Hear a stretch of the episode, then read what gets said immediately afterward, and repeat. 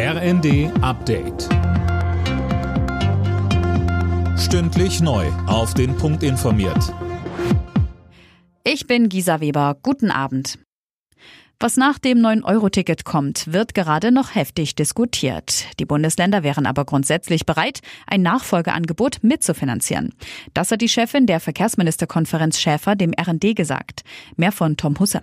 Bundesverkehrsminister Wissing müsse endlich Fakten liefern. Erst dann könnten die Länder eine Entscheidung treffen, sagte die Grünen-Politikerin. Konkret gehe es darum, was das Nachfolgeticket kosten werde, ob es bundesweit gelten soll und welchen Anteil die Länder leisten müssten. Die Grünen hatten gestern eine Kombi aus einem 29 Euro Regionalticket und einem Bundesticket für 49 Euro im Monat vorgeschlagen. Das müsse Wissing nun prüfen, fordert Schäfer weiter. Wegen der angespannten Lage auf dem Lebensmittelmarkt sollen deutsche Landwirte im kommenden Jahr mehr Getreide anbauen können. Das hat Bundeslandwirtschaftsminister Özdemir gesagt und einen Vorschlag der EU-Kommission aufgegriffen. Die hatte ihre eigenen Vorgaben zum Fruchtwechsel und zum Artenschutz aufgeweicht, damit weitere Flächen für den Anbau von Weizen und Co. genutzt werden können. Die Bundesländer müssen dem Ganzen noch zustimmen. Nach dem Großbrand im Berliner Grunewald kann die angrenzende Bahnstrecke wieder befahren werden. Das hat die Berliner Feuerwehr bei Twitter mitgeteilt.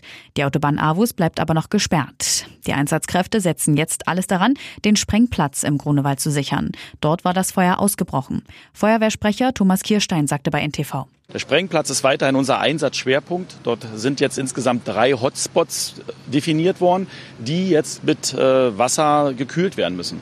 Das erfolgt aber alles mit einem Roboter. Es darf dort niemand gefährdet werden. Die Gefahr ist weiterhin gegeben. Am ersten Spieltag der Fußball-Bundesliga hat Borussia Dortmund einen 1 zu 0 Sieg gegen Bayer Leverkusen eingefahren.